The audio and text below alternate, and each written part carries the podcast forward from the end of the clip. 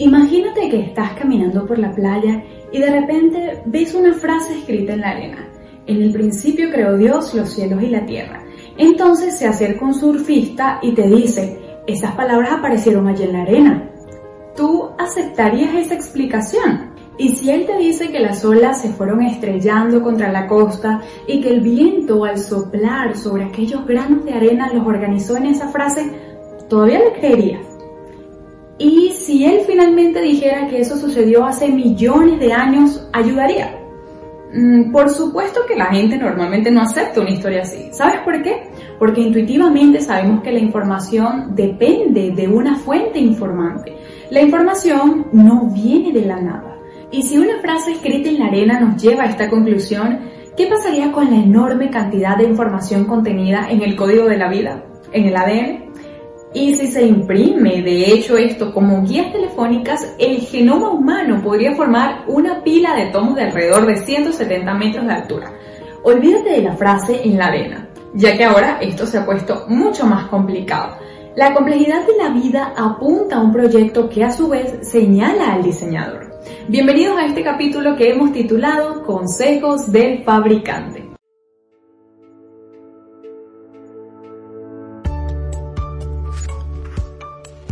¿Sientes que ya no puedes más?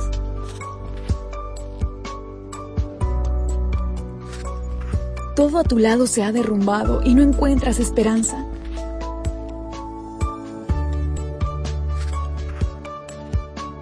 ¿Te sientes solo y sin rumbo en tu vida? El poder de la esperanza llenará tu corazón.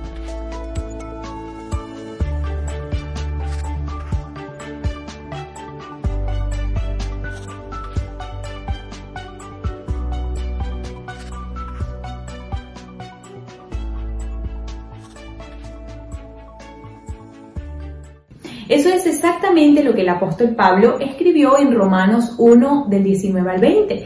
Y para ellos lo que de Dios se puede conocer es evidente, pues Dios se lo reveló. Porque lo invisible de Dios, es decir, su eterno poder y su naturaleza divina, se hacen claramente visibles desde la creación del mundo y pueden comprenderse por medio de las cosas hechas. De modo que no habría excusa para no creer que Dios es el creador de la vida y nadie mejor que Él para decirnos cómo nuestro cuerpo puede funcionar de una manera más adecuada.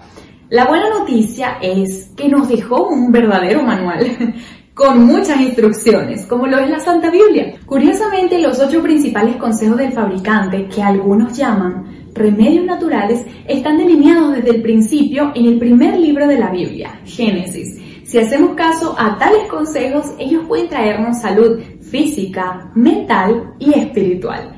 Piensa en este capítulo como una verdadera prescripción del médico de los médicos. Siete medidas saludables confirmadas por numerosos estudios científicos. Y créanme, funcionan. Pero lo mejor de todo es que son gratis. Comienza con la más fácil de implementar. Tal vez beber más agua y luego ve progresando en la práctica del resto. La tierra estaba desordenada y vacía. Las tinieblas cubrían la faz del abismo y el Espíritu de Dios se movía sobre la superficie de las aguas. Génesis 1.2. El cuerpo humano está compuesto en un 70% por agua. Por lo tanto, está claro que reemplazar constantemente el agua que perdemos es una medida que nos va a proporcionar salud y longevidad. El agua limpia nuestro organismo, elimina las impurezas de la sangre, por otra parte, no beber agua a menudo deja el cuerpo vulnerable a infecciones e inflamaciones, especialmente de los riñones y del tracto urinario. Pero, ¿cuál sería la cantidad ideal de agua que debemos beber todos los días? En promedio se recomiendan 8 vasos por día. Entre los beneficios más importantes del agua tenemos que al beber agua suficiente, tu cuerpo se siente bien y va a enviar una señal positiva al cerebro. Esto ayuda a mejorar el estado de ánimo y por lo tanto la productividad. A menudo la causa de dolores de cabeza, de migrañas, tiene que ver con la deshidratación. Cuando te duele la cabeza y antes de tomar cualquier medicamento, bebe agua para que puedas hidratarte. Y puede ser que este problema se resuelva. El mal aliento incluso también puede ser un signo de deshidratación. La saliva ayuda a la boca a que pueda deshacerse de bacterias y a mantener la lengua hidratada. Entonces, como puedes ver, el agua es vital tanto para nuestro planeta como para nuestro cuerpo. Así que bebe agua. Dijo Dios, que haya luz y hubo luz. Los rayos solares ejercen múltiples efectos en el cuerpo humano, ayudan a combatir las bacterias y otros microorganismos. La acción antiséptica es producida por los rayos ultravioletas. Si la dosis de radiación solar que la piel recibe es apropiada, entonces todos los procesos vitales serán estimulados por la luz visible y los rayos infrarrojos y ultravioletas que no podemos ver. De esta forma ellos actúan sobre la piel, ya que provoca un aumento del flujo sanguíneo en la piel, ayudando a prevenir la acumulación de sangre en órganos internos del tórax y del abdomen. Los rayos solares tienen una acción bactericida, pues eliminan varios microorganismos, por lo tanto ayudan a desinfectar y curar heridas superficiales. En los huesos ayudan a formar lo que es la vitamina D, las células de la piel, lo cual contribuye de manera decisiva en la formación y el buen estado de nuestros huesos. En cuanto a los músculos, mejoran el flujo sanguíneo en ellos, incrementan el tono muscular, especialmente beneficioso para aquellas personas que están enfermos y sometidos a inmovilización. En la sangre y el metabolismo, ellos estimulan la producción de glóbulos rojos y blancos en la sangre y de las plaquetas en la médula ósea, disminuyen asimismo el nivel de glucosa en la sangre, lo que es beneficioso para diabéticos. Para el sistema cardiorrespiratorio son fundamentales, ya que aumentan la presión arterial, el pulso, la respiración. En cuanto al sistema nervioso, por ejemplo, podemos decir que estimulan las terminaciones nerviosas de la piel, influyendo de forma favorable en el cerebro y provocando una agradable sensación de bienestar. En el sistema endocrino, la actividad de los ovarios, los testículos, por ejemplo, depende en gran manera de la cantidad de luz que llega a la retina.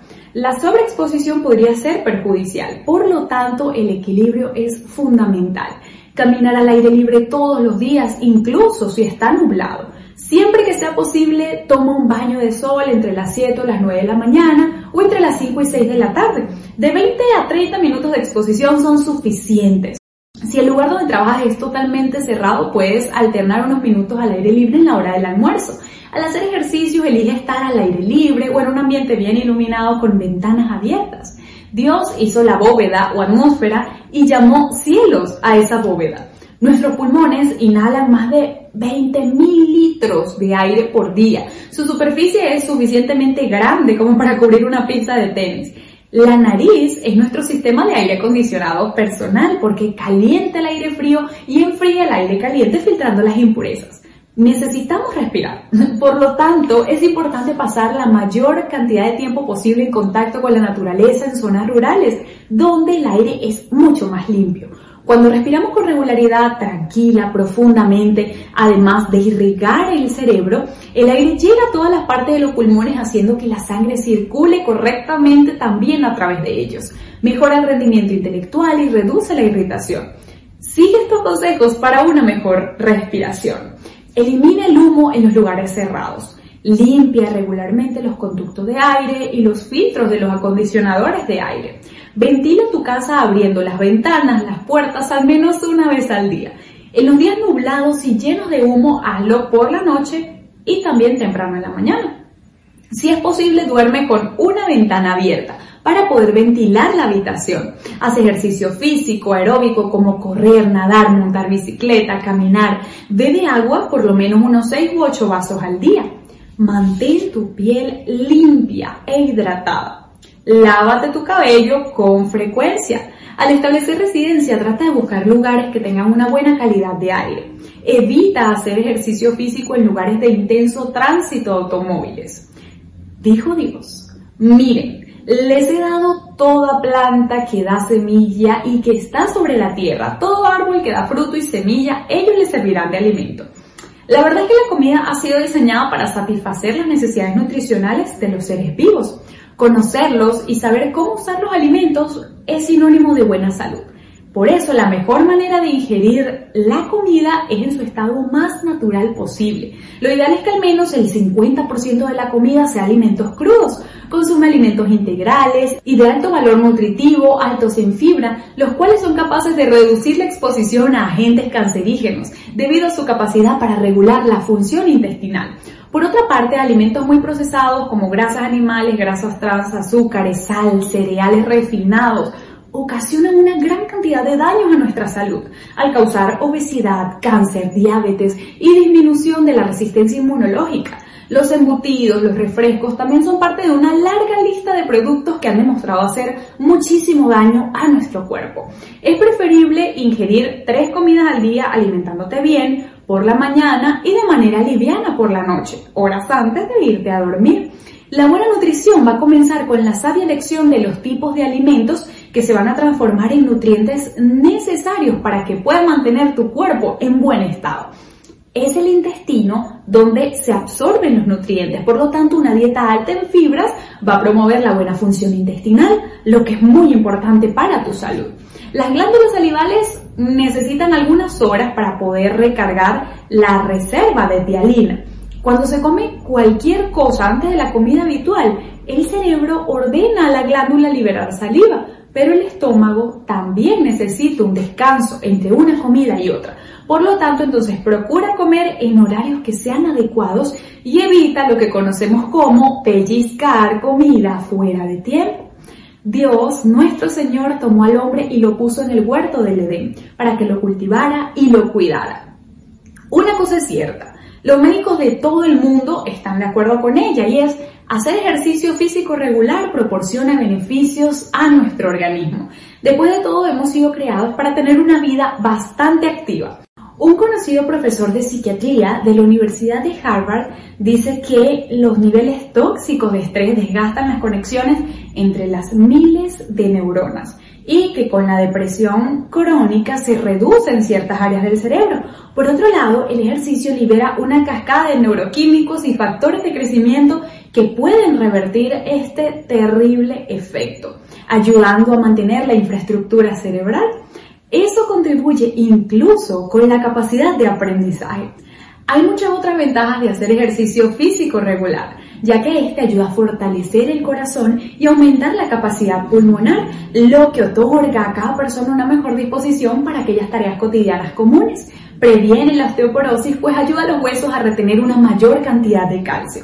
Los ejercicios aeróbicos como correr, andar en bicicleta, nadar y caminar con energía ayudan a combatir el estrés, la depresión, así como otros beneficios. También revierten el cuadro de situación de enfermedades metabólicas adquiridas, como por ejemplo diabetes, cáncer y enfermedades del corazón.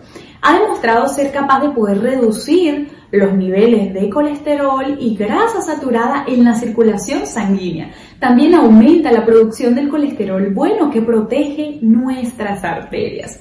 Practicarlo va a ayudar a que puedas restaurar los límites fisiológicos en términos de las necesidades de alimentos, especialmente si el ejercicio va acompañado de una alimentación natural. Además, la tiroides es estimulada para pasar varias horas funcionando después de un esfuerzo físico, lo que entonces va a acelerar el metabolismo en general.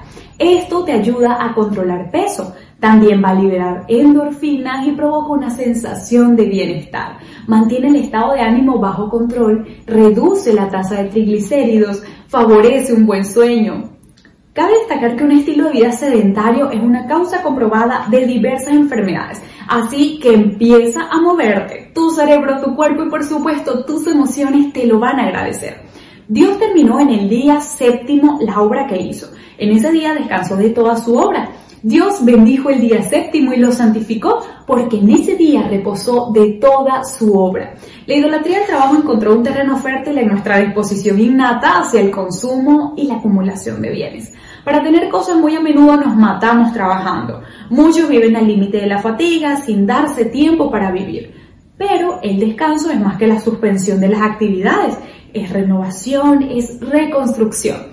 Te vamos a mencionar algunas actitudes que pueden ayudarte a obtener tal vez un poco más de descanso. Trabaja lo justo.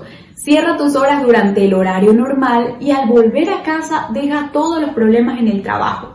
Relájate. Los músculos necesitan un periodo de descanso y recuperación. Uno de los mejores relajantes fisiológicos es el ejercicio físico. Por ejemplo, media hora de caminar a paso ligero es más que suficiente.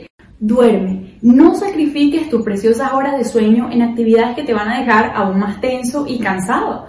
Haz ejercicio moderado por lo menos cuatro veces a la semana y no comas demasiado de noche. Elige algún alimento como frutas, pan, Apaga todas las luces, un baño caliente antes de irse a la cama también te va a ayudar a relajarte. Actividades en la computadora, películas y noticiero van a agitar tu cerebro, así que intenta reducirlos antes de dormir. Lee un salmo de la Biblia y cultiva tu confianza en Dios. Entrégale tus problemas y preocupaciones un día cada semana. Recuerda que puedes reservarlo como especial de descanso físico, mental, espiritual.